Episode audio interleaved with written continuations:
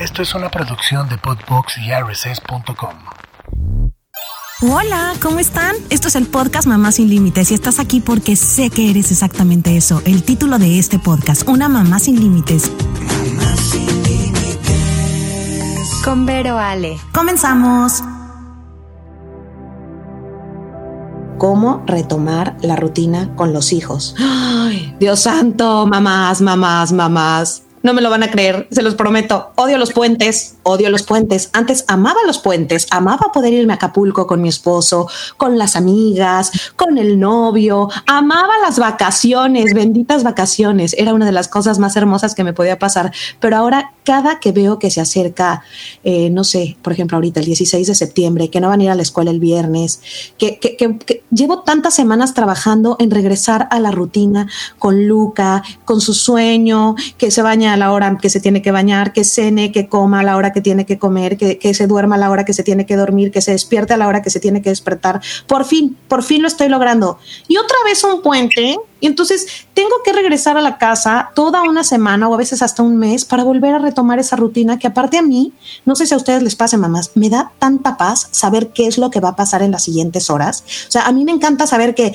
que me despierto, pasa esto a las 7, a las 8 esto, a las 9 esto, a las 10 esto, que con los niños la verdad nunca estamos dentro de ese control, pero bueno, he aprendido que tenemos que fluir con eso, pero, pero bueno, más o menos tengo una idea de qué va a pasar. En las vacaciones no tengo ni idea de qué va a pasar, aparte de que siempre se me acaban enfermando o de la panza o temperatura o algo, entonces todavía es algo más de la rutina y ay, es, es, como, es como difícil. Entonces ya, ya estoy preparándome psicológicamente para este, este puente del, del 15 de septiembre.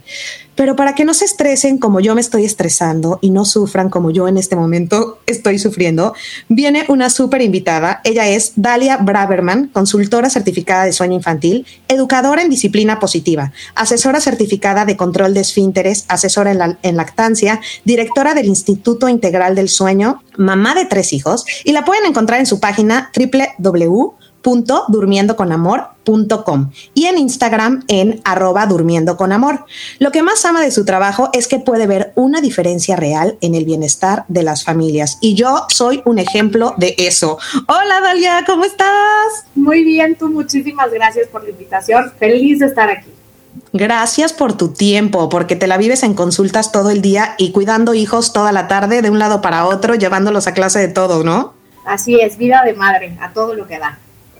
Por favor, ayúdanos, ayúdanos, ayúdanos. Venimos entrando a clases, apenas estamos medio retomando la rutina y ya viene un puente.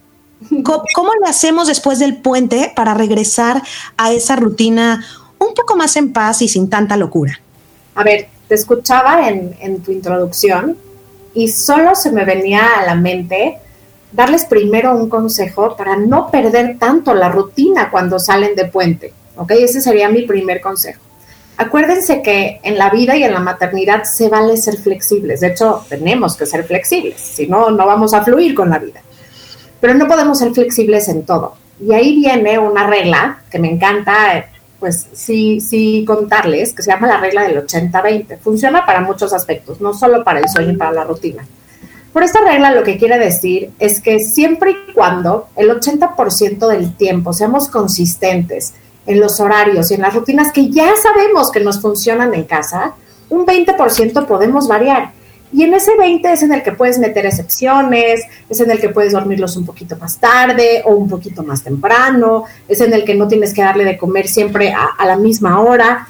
Entonces, en los puentes, que sí solemos ser más laxos en nuestros horarios, acuérdense de esta regla si ya sé que en la noche nos vamos a desvelar, entonces vamos a procurar que hagan muy bien sus siestas y que las hagan en el ambiente correcto. Ok, perfecto. Es que eso es lo difícil. Sales de vacaciones y normalmente vas con los abuelos, un decir. Claro. Y como están los abuelos, ah, pues se quieren dormir en la cama con los abuelos, ¿no? Entonces ya ahí ya empezaste de, de, horror porque en vacaciones duermen con los abuelos, ¿no? O algo así. Más que se duermen a las 10 de la noche. Obvio, se despiertan agotados de todas maneras a las 7 de la mañana, ¿no? Seis y media de la mañana.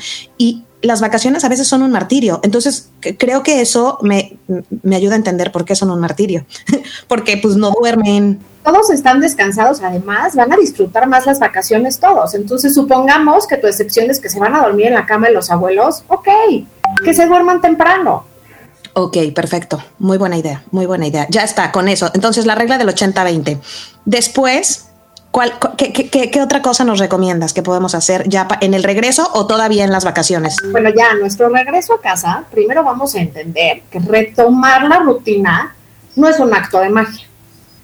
¿Okay? Entonces, necesitamos entender que sí nos va a tomar unos días de mucha consistencia, de mucha repetición, que tanto nosotras como nuestros chiquitos se vuelvan a acoplar a la rutina que teníamos y que nos funcionaba. Si no nos funcionaba la rutina antes, es un buen momento para establecer una que sí nos funcione.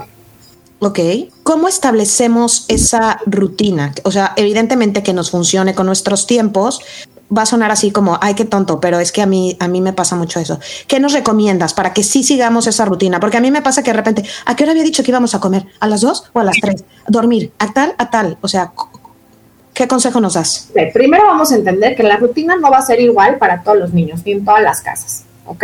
La rutina siempre debe de seguir los ritmos naturales del niño y para eso va a depender su edad. No se vuelvan locas. Tengo estas tablas en mi cuenta de Instagram sobre cuántas siestas debería dormir tu hijo según su edad, de qué duración deberían de ser estas siestas, a qué hora deberíamos de dormirlo por la noche. Entonces, vamos a comenzar diciendo que la pauta de estas rutinas las van a marcar los momentos de despertar y los momentos de dormir. Y cuando ellos estén despiertos, en este tiempo de despiertos, es en donde vamos a integrar las actividades y las, los momentos de comida. Ok, perfecto. Y yo, yo les, les doy un tip. Eh, yo anoto como todo en el pizarrón de la cocina porque se me olvida todo. Eh, ojo, hay, cosas que a unos nos funcionan y a otras no nos funcionan, ¿eh? Si, si tú eres de las que no funcionas así, está bien, o sea, se vale. Acuérdense que todas las mamás somos diferentes.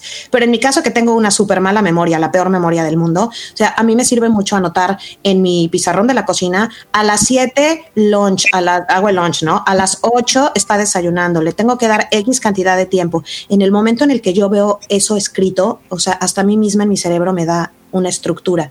Y a, Luca le tengo que decir como un ratito antes también lo que vamos a hacer. O sea, si va a desayunar, oye, Luca, en 10 minutos ya vamos a desayunar. Lo tengo que como preparar, porque si llego y lo quiero llevar a desayunar de repente, con el carácter fuerte que tiene mi niño, o sea, es por supuesto que no, espérame. O sea, yo le tengo que avisar casi pedir permiso. Acabo de decir algo muy importante. Bueno, dos cosas muy importantes. La primera es que a ti te da estructura, no solo a ti te da estructura, a ellos también les da estructura el saber qué sigue a continuación, el hacer de su mundo un lugar predecible, les da estructura, pero también les da seguridad, porque saben qué va a suceder a continuación. Y ahí viene la segunda parte que comentabas, que hay que anticiparnos. Uh -huh. Realmente, y sobre todo con los toddlers, hay que anticiparnos a lo que va a pasar. Esto les ayuda a procesar y a aceptar mucho más fácilmente la siguiente actividad que vamos a ofrecer, ya sea el momento de comer o el momento de dormir. Claro, claro. No sé por qué como que, como que Lucas, si lo sabe, se relaja, pero si de repente me lo llevo a la cocina, siente que me estoy metiendo en lo que está haciendo y no, y no, y no, o sea, no, como que estoy metiéndome así sin avisar, pues, claro. como, como, bruscamente, bruscamente era la palabra que quería decir. Lo sabe, pero se nos olvida comunicárselos a ellos. Y eso uh -huh. es fundamental. Acuérdense, mamás, nosotros, en cierta forma, somos el intérprete para ellos de lo que va a suceder y de verdad, sean muy verbales, digan todo, cuéntenles todo. Somos ese hilo conductor de su mundo, de su entorno. Perfecto, sí, sí, sí, de acuerdo. ¿Qué, ¿Qué, más? ¿Qué más? A ver, cuéntanos. Por ejemplo, ¿qué hago yo si de repente Luca no, no me hace caso? No, no se quiere ir a. Ya, yo ya sé que cenamos y nos vamos a, bañar. Eh, no se quiere ir a bañar. Eh, eso, es que a mí eso de los límites me cuesta muchísimo trabajo. ¿Cómo le hago? Porque aparte, a ver, dinos. A todos nos cuesta trabajo. A, a, los adultos no nos gusta poner límites. A los niños no les gusta que les pongamos límites, pero los límites son muy necesarios. Son estas líneas de la carretera que les van a decir por dónde sí pueden circular y cómo pueden circular. ¿okay? Estos límites también les dan mucha seguridad, les marcan la pauta de lo que, lo que se espera y de lo que está bien hacer o mal hacer o es seguro hacer o no es seguro hacer ahora. Para poner límites, acuérdense que no siempre les va a gustar el límite que les pongamos, eso es válido. Siempre hay que poner límites pues de forma clara. Cuando tú das un límite un límite que no está claro, generalmente no lo van a entender y por lo tanto no lo van a poder acatar. Eh, pero siempre hablar de forma clara, el límite debe de ser congruente, debe ser acorde a la edad del niño, no les podemos pedir algo que no son capaces de hacer o, entender por su edad, pero también hay que ponerlos de forma firme pero amable. Y me encanta poner un ejemplo en este sentido. Imagínate que tienes a un chiquito que tiene alguna alergia. Por ejemplo, es alérgico a las nueces o al cacahuate, ¿ok? Y te dice, y, y están en una comida y tu hijo te pregunta si se puede comer un mazapán pues tu respuesta va a ser, no, mi amor, no te puedes comer ese mazapán porque son de las cosas que no puedes comer. Pusiste límite, fuiste firme, no hay, no hay lugar a dudas, no hay lugar a preguntas, es no te lo puedes comer porque tú no puedes comer esto, ¿ok? Porque tiene algo de que, a lo que tú eres alérgico. Pero fuiste también amable.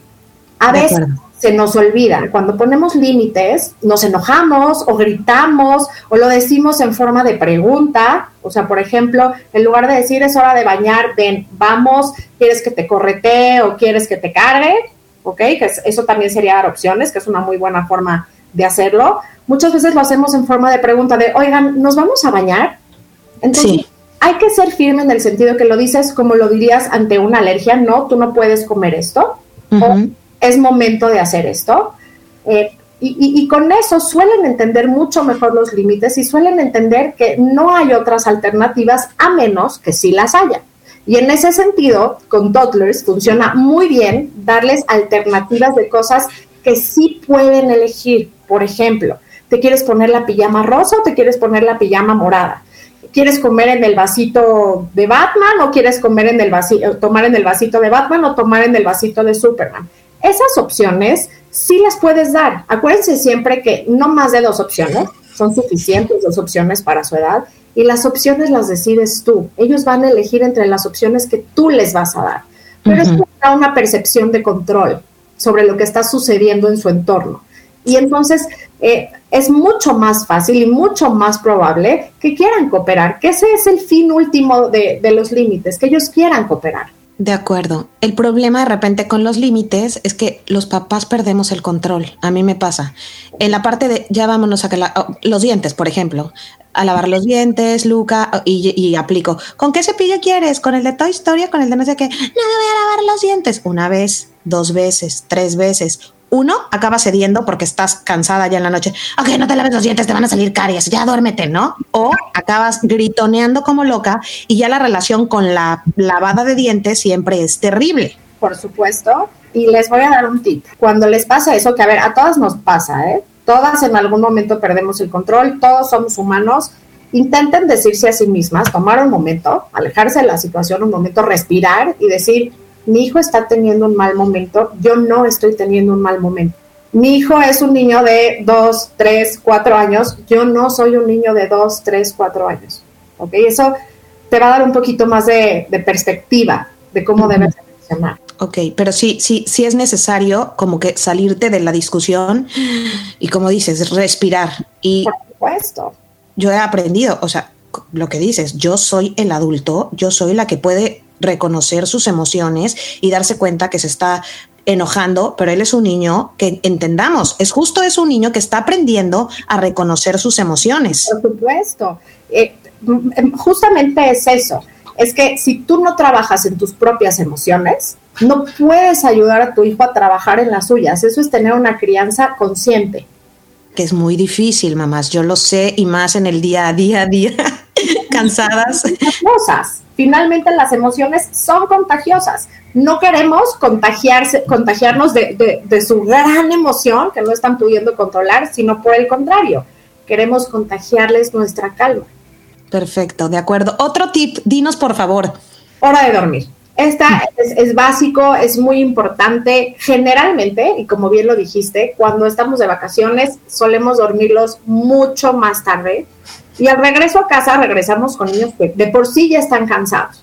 Y ahora imagina que ahorita al regreso de vacaciones entraron a la escuela y en la escuela tienen un montón de actividades que antes no tenían. Aunque estuvieran corriendo y en la alberca y en la playa y de aquí para allá, llegan a la escuela y de verdad les cambia el ritmo.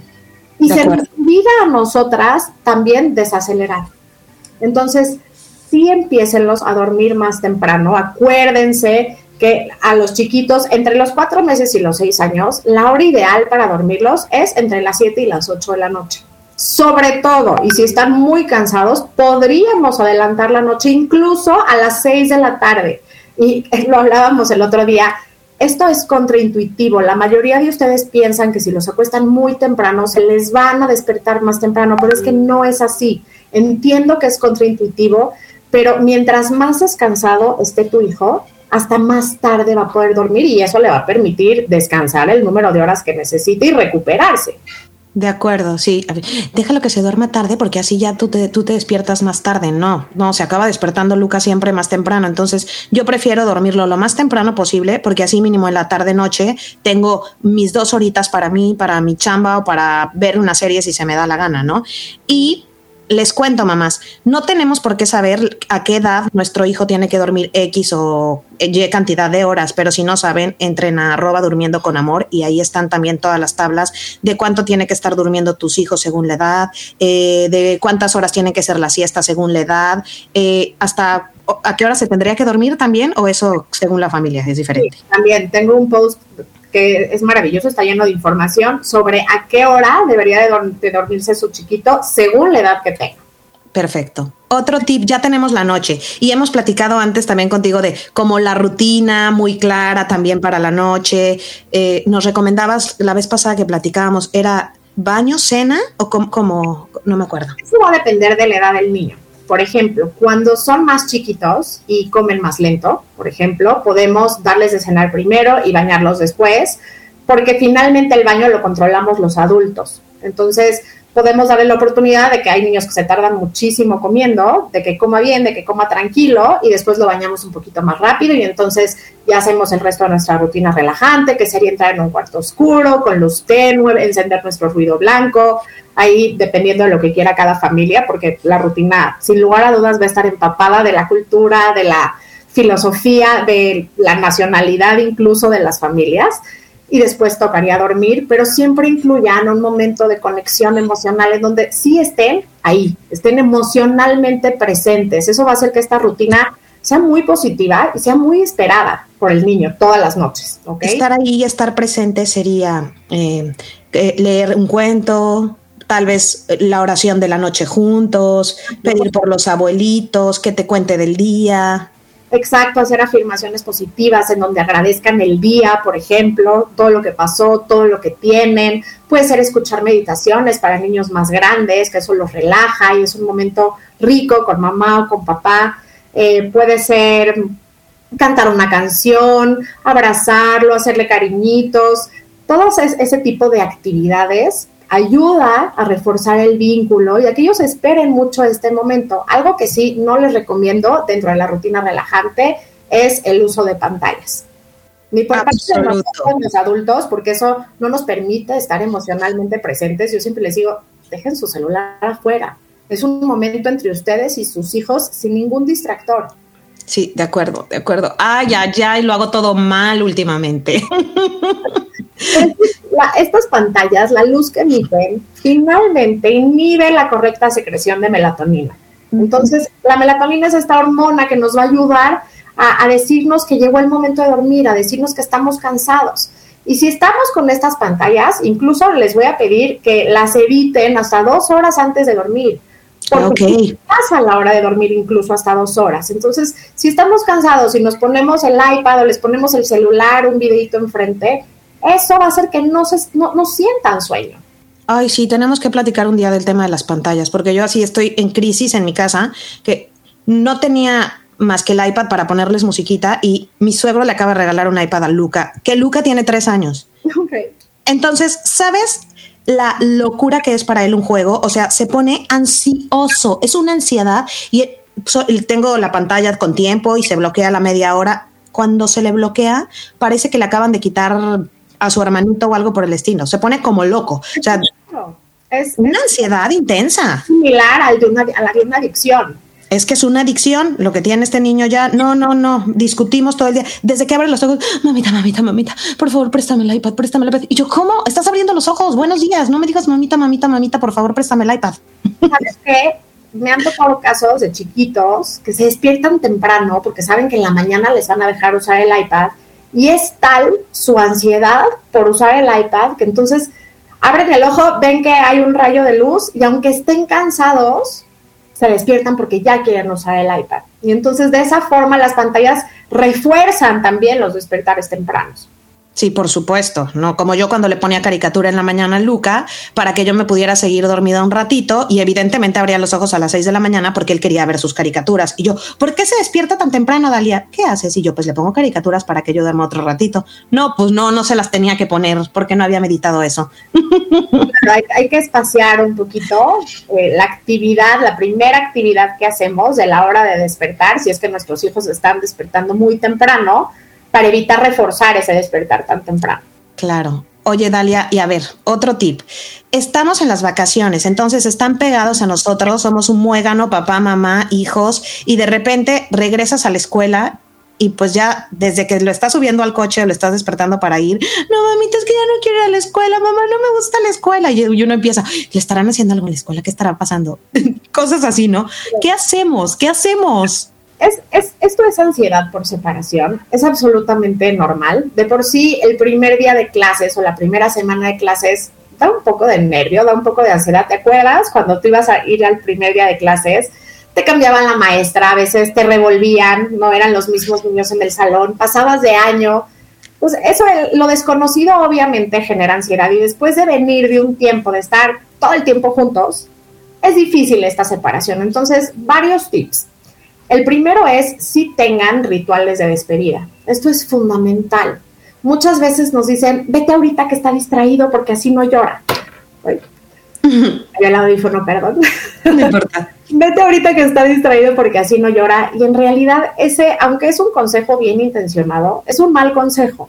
Porque entonces los niños piensan que en cualquier momento nos vamos a desaparecer y están hiperalertas. ¿Ok? Y cuando finalmente no nos ven, se quedan muy ansiosos porque nos desaparecimos.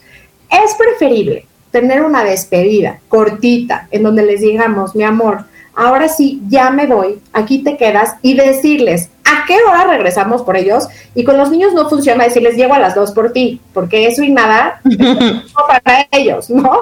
Es después del lunch, cuando recojas todo, toda tu mesa y le pueden preguntar ahí a las maestras qué es lo último que hacen en el día, entonces mamá va a estar aquí esperándote afuera. O entonces te vas a subir al camión y mamá te va a estar esperando enfrente de la puerta de la casa. Pero decirles cuándo es el siguiente momento que se van a ver. Eso por un lado. Los rituales de despedida son básicos, no solo para entrar a la escuela, sino cuando tú te vas de tu casa. ¿Ok? Esto sucede muchísimo en momentos de ansiedad por separación, que la ansiedad por separación viene y va hay ciertos factores que le exacerban, por ejemplo, los hitos en el desarrollo, cuando son más independientes en un sentido, pues necesitan esa seguridad y esa cercanía con, su figura primaria, ¿no? De apego. Entonces, siempre tener rituales de despedida. Les quería recomendar un libro, no sé si puedo, que es maravilloso para, para esta ansiedad. Se llama El hilo invisible. La autora es Patrice Karst. Habla sobre un hilo hecho de amor que todos tenemos con los seres que amamos y que finalmente este hilo es invisible, pero llega a todos lados, no importa qué tan lejos estés. Es un hilo que los va a acompañar hasta que ellos sean grandes, porque finalmente así es.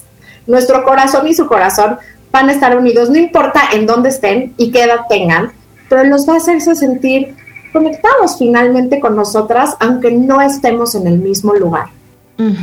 Qué bonito, claro, claro. Ay, qué cursi yo, que casi Remy. Sí es. También habla sobre, sobre que este hilo invisible no se rompe, no se rompe ni cuando estamos enojados, ni, ni cuando nos peleamos, este hilo no se rompe porque el amor es más fuerte que el enojo y así es, ¿no? Esto los hace sentir que a pesar de que si, si, si, si los regañamos y pusimos un límite, este hilo, que finalmente es el vínculo, sigue ahí intacto y es bien importante que se los digamos a nuestros hijos. O sea, cuando lo estás regañando, eh, eh, que no se nos olvide que también con el regaño, tú sabes que te amo, que te quiero mucho, pero no está bien que no comas porque te puedes enfermar. Y, pero siempre, yo siempre que digo como, si lo estoy llamando la atención porque no come bien, ahorita mis problemas es con la comida con, con Luca, o sea, de verdad no, no quiere comer nada. le llamo la atención, pero siempre es, sabes que te amo, sabes que te quiero mucho, te amo con toda mi alma pero no está bien que no, no, o antes y después le recuerdo que lo amo también. Es fundamental. Los límites los ponemos por amor, los ponemos porque los queremos. Exacto, exactamente. Este, entonces, tener nuestro ritual de despedida eh, en, la escuela para, para, que, para que tengan como mejor manejo de la ansiedad estando, mejor estando ahí. Podemos leerles estos libros. También para los niños que están, que están entrando a la escuela está El monstruo de colores entra a la escuela, que es un libro justamente que habla sobre este momento, que si están en ese momento les puede servir muchísimo. Y saben que también sirve puentear el siguiente encuentro, que es un poco lo que les decía al principio, pero sí decirles cuándo es la siguiente vez que nos vamos a volver a ver y cómo nos vamos a volver a ver. Por ejemplo, si van a pasar por su hijo a la escuela, es mi amor, cuando venga por ti, cuando termines tu lunch y recojas tu lugar, ¿quieres que te traiga a tu muñeco favorito? ¿Quieres que te traiga unos cochecitos? ¿Ok? Entonces, el niño no se queda concentrado tanto en la separación, sino lo dejamos pensando en el siguiente encuentro. Perfecto, perfecto. Sí, sí, sí, sí. Y aparte está emocionado también porque sabe que va a llegar el muñequito y va a llegar mamá y sabe que, sigue. Danos otro tip, algo más que tengamos que saber, Dalia. Tú, tú eres la, la, experta, la que sabe. Algo que es fundamental es que si te fuiste de vacaciones o de puente y no tenías rutina y regresaste a casa y sigues sin tener rutina, nunca es tarde para empezar a tener una rutina. Perdón que me ría así. Sí, yo, es que yo sigo sin encontrar mi rutina en este momento de la vida, pero es que es indispensable. A, a mí me encanta saber lo que va a pasar es indispensable para organizarnos, no solo en tiempo, para organizarnos a nosotros internamente, nuestro reloj biológico. Todo funciona mejor cuando tenemos rutina, por supuesto, la rutina correcta. Hay rutinas que no son las correctas para nosotros y por eso nos cuesta mucho trabajo seguirlas y, no nos funcionan. Pero la rutina correcta hace que fluyamos, hace que estemos en bienestar y hace que no solo nosotras o no solo nuestros hijos, sino que todos podamos disfrutar un poquito más de las vacaciones y de la vida cotidiana. Creo que, creo que me queda muy claro y, dime si estoy equivocada. Eh, para, para, para todos los niños y para los papás es súper importante este, establecer una rutina clara. Y ojo, eh, que luego a mí me pasa, me frustro porque el día 2 yo ya quiero que el niño se esté durmiendo temprano, esté comiendo a sus, a sus horas, este, haya regresado a la escuela y esté contento. Tenemos que ser súper pacientes con el proceso, más o menos como cuánto tardamos en, en, retomar la rutina. Vamos a ser realistas y te voy a poner un ejemplo. Cuando nos vamos de vacaciones y pues comimos un poquito de más, no por empezarte a cuidar dos días, tus jeans se van a sentir como siempre. Te va a tomar un par de semanas volverte a sentir bien en tus jeans. Te va a tomar lo mismo empezar a, tener la rutina un poco más consolidada. Claro, yo creo que pues es que es como cualquier hábito, ¿no? Que más o menos tardas 21 días o algo así según la regla, aunque para algunas cosas es más, para otras menos. Quiero decir, salió un estudio hace poco en donde pues dicen que no necesariamente para todos los hábitos tomas 21 días de, repetición constante consolidarlos. Hay algunos hábitos que toman 60 o 90 días consolidarlos. Va a depender del hábito, va a depender de la persona y va a depender de la frecuencia con la que se realiza, ¿ok? Pero en dos semanas puedes ver grandes cambios si lo haces todos los días. Y esa es la clave, hacerlo todos los días, porque si un día haces una cosa y otro día haces otra cosa, y al día siguiente intentas otra cosa, no solo vas a terminar con un niño muy confundido, ¿no? Eso no es una rutina, sino no te va a servir. Claro. A ver, cuéntanos más o menos cómo es una de tu, rutina con tus hijos, para darnos una idea. Yo ahorita les comparto así en... les cuento de mi chiquita, porque los, los dos grandes ya están más grandes, pero mi chiquita que tiene cinco años, ella, bueno, pues llega a la escuela, ya está llegando más tarde de la escuela, antes llegaba a las doce y media, ahorita ya está llegando un poquito más tarde tenemos sus clases de la tarde, regresa, se baña, cena, le cuento un cuento, tiene tres opciones de rutina relajante que ella escoge cuál de esas tres opciones quiere, o es meditación, o es un cuento, o cantamos una canción. Oye, no quiero que se me pase esto, pero Dalia tiene meditaciones en, en dónde las pueden encontrar tus meditaciones y tu música. Spotify en la cuenta de Durmiendo con Amor, que justo acabo de subir una música para la rutina relajante, acuérdense, para la rutina relajante sí pueden oír una música relajante, eso los va a ayudar pues estar en sintonía, a que los, sus chiquitos sí se empiecen a relajar, pero en el momento que ya se vayan a dormir es momento de apagar la música. Oigan, y les prometo que esas, esas meditaciones o la música relajante, esa no la he escuchado, pero sí las meditaciones son mágicas. O sea, Luca, al instante que escucha la voz de Dalia, ya, ya ubica que es la hora de irnos a dormir, porque yo lo hice como un hábito también. Entonces, él ya sabía que escuchando esa voz y esa musiquita y ese todo, ya se tenía que relajar y era momento, mami, hasta él me las pedía, mami, mis meditaciones, mis meditaciones. O sea, sí, se las recomiendo mucho y a ustedes también les da eh, he usado mucho esa palabra hoy, pero te da como ese orden, como esa estructura eh, de ya estamos en la cama y ahorita que comentaste lo del teléfono, dejamos el teléfono al lado y escuchamos la meditación juntos y es un buen momento también de conexión o de apapacho si, si te gusta. Entonces, ella puede escoger entre estas tres opciones.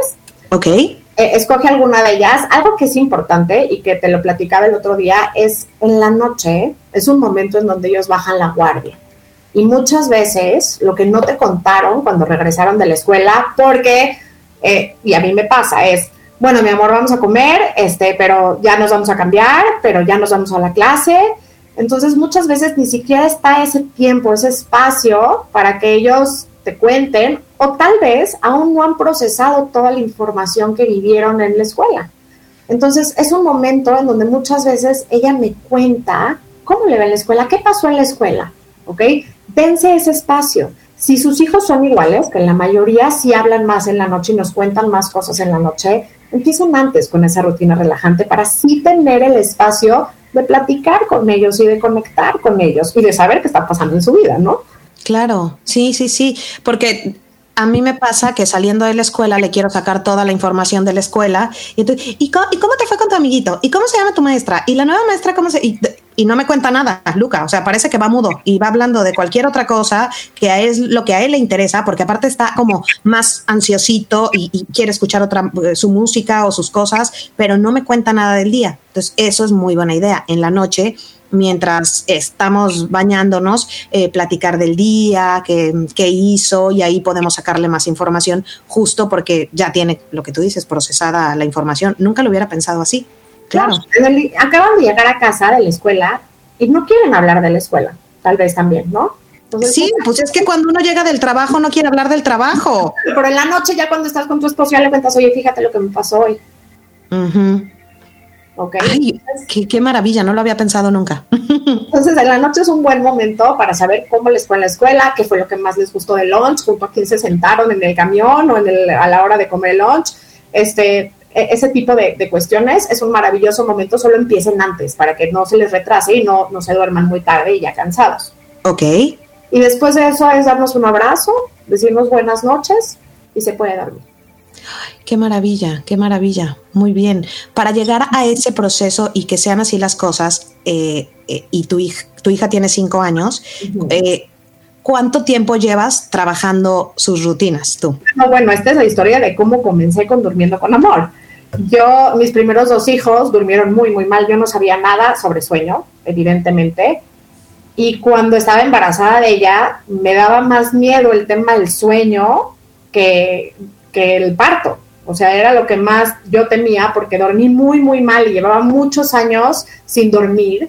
Entonces ahí fue donde empecé a investigar, en donde me empecé a informar, empecé a leer hasta que decidí que era un tema que me apasionaba y me certifiqué como consultora de sueño. Y para ella hice mi seminario Early Basics, que es para establecer hábitos de manera preventiva para bebés entre los 0 y los 3 meses. Este es un seminario 100% amoroso, es un seminario sin llanto, y es un seminario justamente preventivo, en donde si tú empiezas desde que son muy chiquitos, que son un lienzo en blanco, poco a poquito, pues ellos solitos, conforme sean capaces de hacerlo en cada etapa, los logros que pueden tener en cada etapa, porque el sueño sí es evolutivo, pero también es social. Entonces, como padres, podemos ser facilitadores o no de que nuestros niños tengan un buen descanso. Entonces, con ella empecé desde muy, muy chiquita y en realidad no me costó trabajo. Por supuesto que hay épocas más retadoras que otras, ¿no? Como son los terribles dos, que en realidad no son tan terribles. Hay épocas en donde aprenden a hacer algo nuevo y todos pasamos un par de malas noches. Es normal, somos humanos, nuestros hijos también son humanos, pero siempre sabemos que lo saben hacer y confiamos en que lo saben hacer y siempre regresan a poderlo hacer. De acuerdo.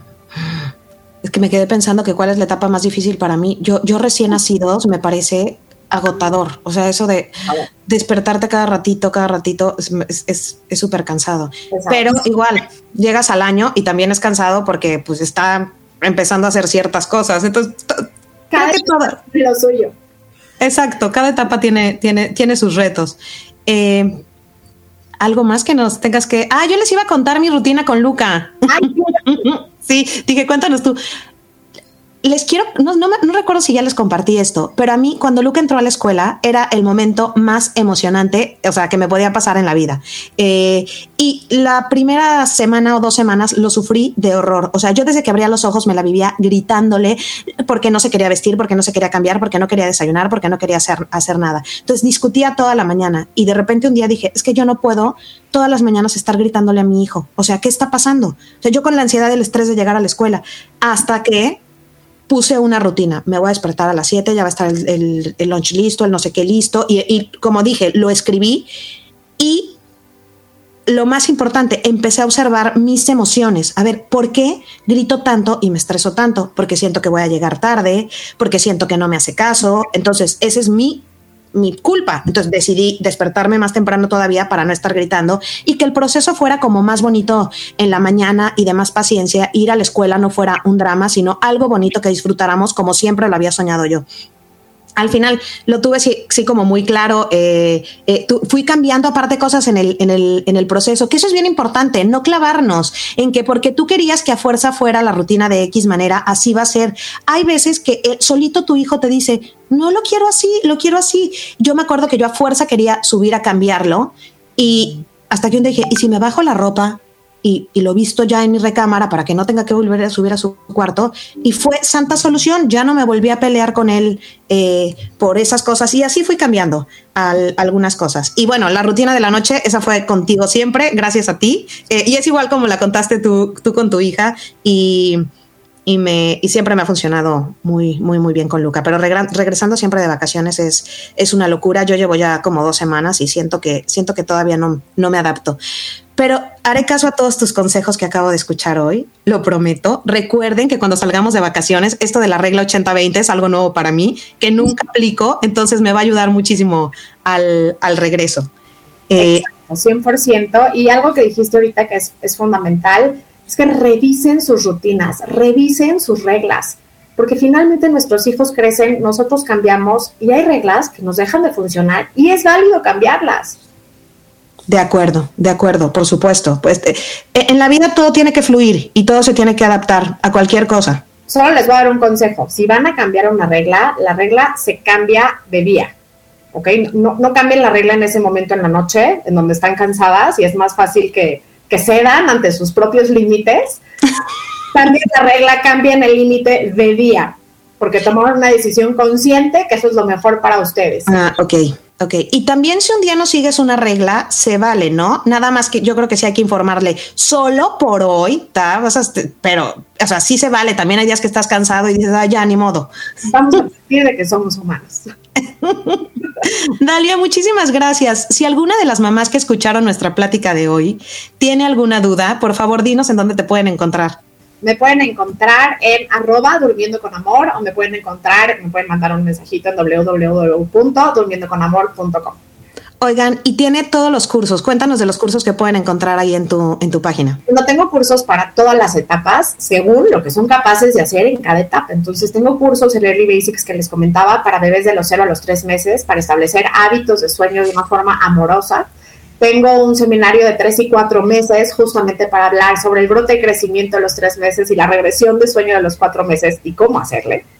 Y a partir de los cinco meses las ayudamos en asesoría personalizada, en donde les hacemos un plan a su medida que les funcione a ustedes justamente estas rutinas de las que les hablaba que deben de ser personalizadas para que verdaderamente funcionen, en donde pueden tener seguimiento para, para así lograrlo yo tuve esa rutina con Dalia y me cambió de verdad la vida. O sea, había días que en la noche yo ya estaba desesperada por algo y le escribía, me contestaba a la hora que fue.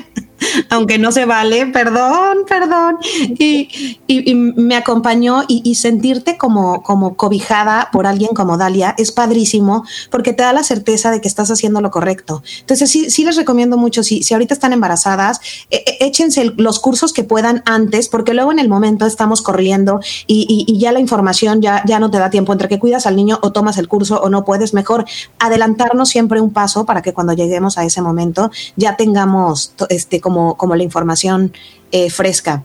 ¿Y tienes algún regalo para las mamás sin límites de este programa? Sí, les vamos a dar el 10% de descuento en nuestros seminarios en línea. Se lo voy a, te lo voy a mandar para que lo, lo puedan ingresar. Perfecto, lo comparto yo en mi, en mi Instagram y si no lo dejo también aquí abajo en la descripción. Dalia, muchísimas gracias por tu tiempo siempre. Como siempre es un gusto verte, platicar contigo, que suceda más seguido.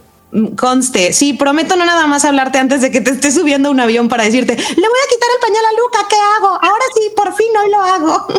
Cada, vez que me marca, sí, sí, sí ha ocurrido que me estoy subiendo a un avión. Siempre. No tan seguido, eh, te lo tengo que decir. Pero me atiendes de todas maneras y me mandas la información que necesito. Muchas gracias por acompañarme, de verdad. Es un gusto, de verdad. Gracias a todas ustedes, mamás. Las quiero mucho. Les mando besos. Sé que de repente nos sentimos súper perdidas, ansiosas, desesperadas. A mí me pasa mucho que me desespero. Me desespero cuando cuando Luca no me hace caso, porque bueno, Pollito ya saben que eh, ese sí su rutina tiene que ser cuadrada, cuadrada y pues depende mucho de mí, pero, pero Luca que, que toma sus decisiones, que, que está en una etapa aparte eh, tres años, ya casi, bueno, en, cinco meses cuatro, con un carácter tan fuerte, eh, siempre les digo, es mi hijo, es mi mejor maestro de tolerancia, paciencia, meditación, respiración. Neto, con él tengo que aplicar todas las técnicas que he aprendido de, de, relajación y de todo ese tipo de cosas. Pero, ay, pero bueno, pues es un día a la vez, disfrútenlo, van a crecer, como todos lo dicen, y, y disfrútenlo, disfrútenlo, eh, vívanlo y apapáchenos mucho y no se les olvide su rutina. Las quiero, besos, hasta la próxima, bye.